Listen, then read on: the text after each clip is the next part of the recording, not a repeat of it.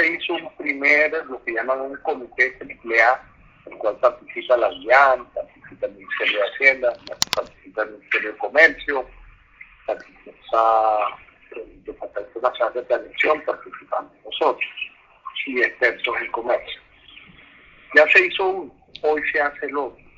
Y hoy deben salir todas las partidas arancelarias eh, que van a tener reducción de aranceles o llevarlo a aranceles cero.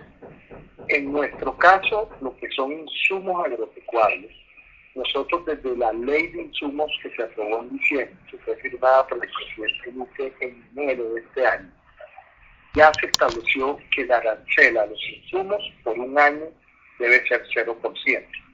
Entonces, ahí que vamos a tener o qué estaría.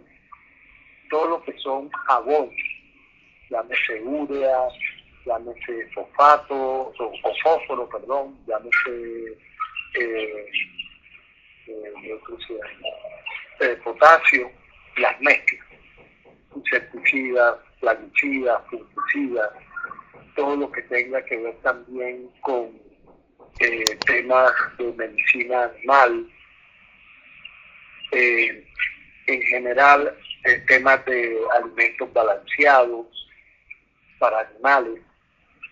Entonces, eso es lo que va a ir en ese paquete.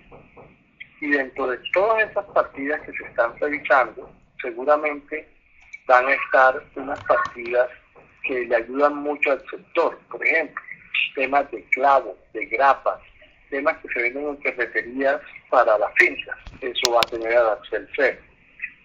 ¿Qué otro tipo de cosas? Por ejemplo, en temas de empaques, plásticos, cajas de cartón que se usan para bananos, para frutas, etcétera, también van a tener arancel cero. Entonces se está haciendo todo ese estudio completo en equipo entre el Ministerio de Hacienda, el Ministerio de Comercio y el Ministerio de Agricultura para que el paquete salga lo más completo posible y bajar los costos de producción.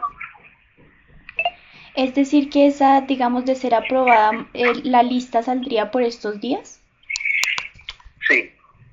Nosotros prevemos que hoy con el, el, el comité AAA que se va a hacer hoy, ya quede cerrada la lista y podamos ya pedir el decreto, que a estar en publicación unos cinco días, tres o cinco días, luego la próxima semana ya ese decreto debe estar al público.